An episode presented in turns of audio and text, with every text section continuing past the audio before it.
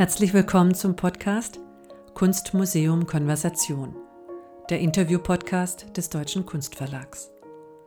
Ich spreche einmal im Monat mit Kuratorinnen und Kuratoren zu ihren aktuellen Kunstausstellungen. Ich möchte wissen, was sie antreibt, welche Ansätze und Meinungen sie haben und warum man sich die Ausstellung ansehen sollte. In unserer zwölften Folge sind wir im Bröhan Museum in Berlin.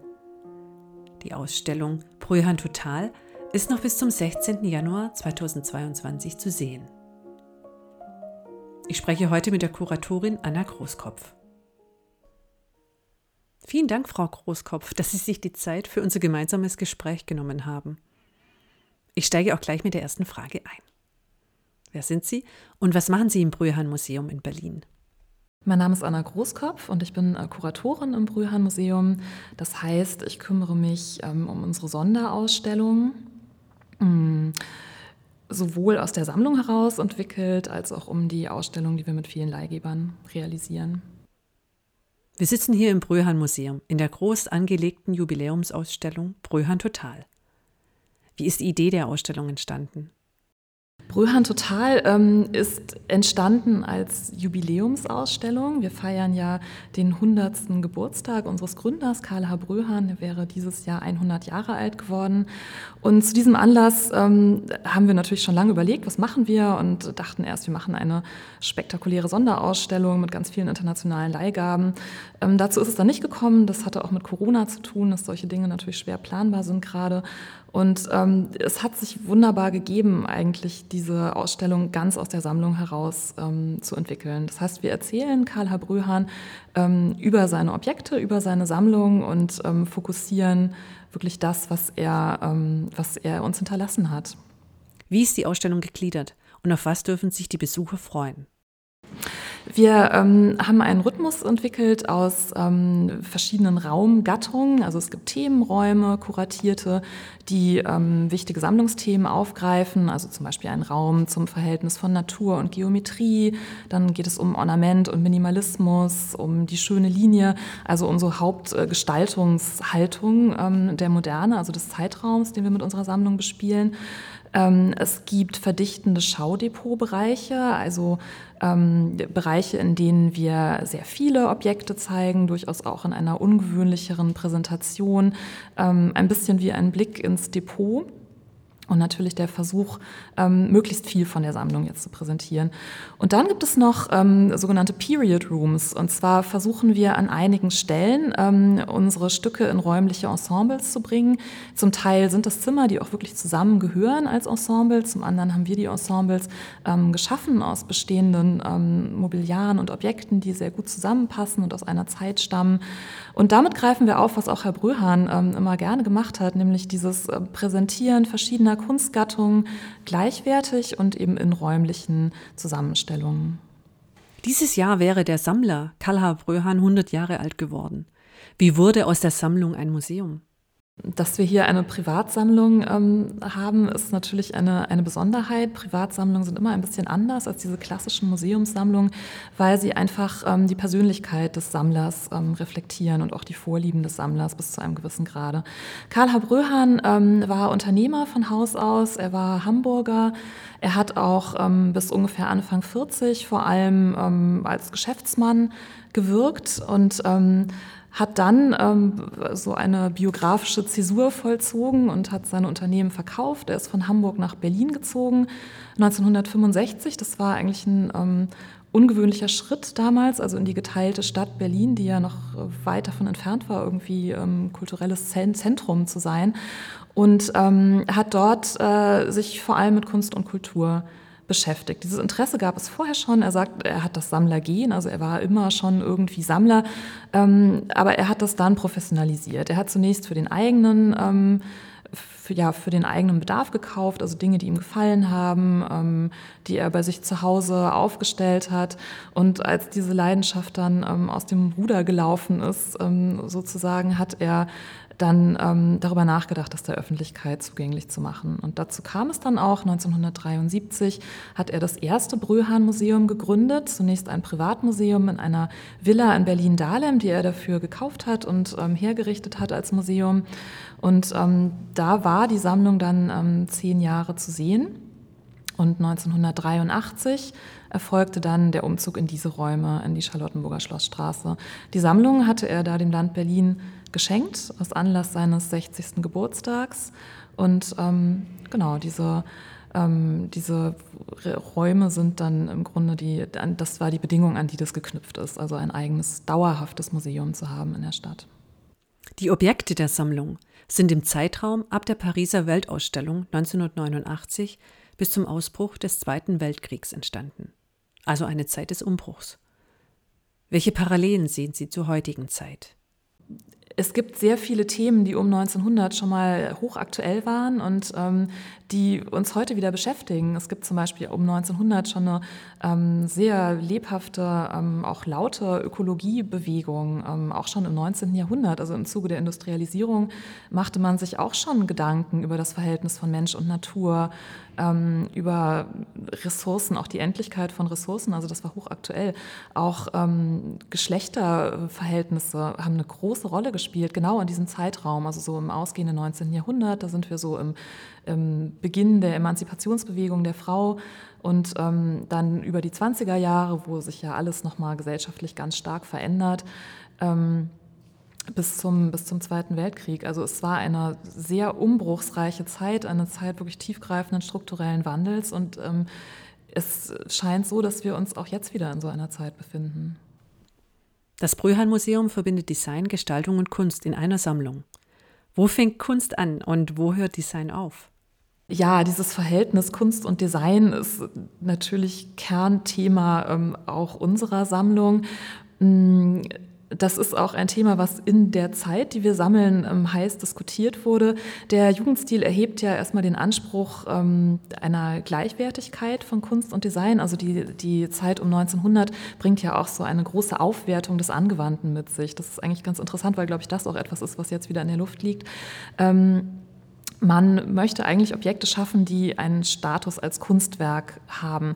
Sehr viele ausgebildete Maler ähm, wenden sich dann der angewandten Kunst zu und ähm, es gibt auch so ein bisschen so eine Verwischung der Gattungsgrenzen, eigentlich ein sehr moderner Gedanke. Ähm, es gibt aber auch immer ein schwieriges Verhältnis zur industriellen Produktion und das kulminiert 1914 im Werkbundstreit ähm, zwischen ähm, Hermann Muthesius und Henry van de Velde, die unterschiedliche ähm, Positionen einnehmen. Zum einen ähm, gibt es die Forderung nach einer Typisierung von ähm, von allem äh, Angewandten, also allen Produkten. Das ist die Position, die Muthesius vertritt und Herr, ähm, Henry van de Velde argumentiert ähm, dagegen und möchte die Individualität des künstlerischen Entwurfs ähm, erhalten. Ähm, also Kunst und Design sind Begriffe, die sich natürlich ergänzen, ähm, die die Sammlung, denke ich, auch eng führt auf eine ganz interessante ähm, Weise. Wie Gestaltung damit reinspielt, das ist, das ist jetzt wirklich schwierig zu beantworten. Das ist auch so ein bisschen so ein deutsches ähm, Thema. Also in Deutschland hat man immer gerne von Gestaltung gesprochen.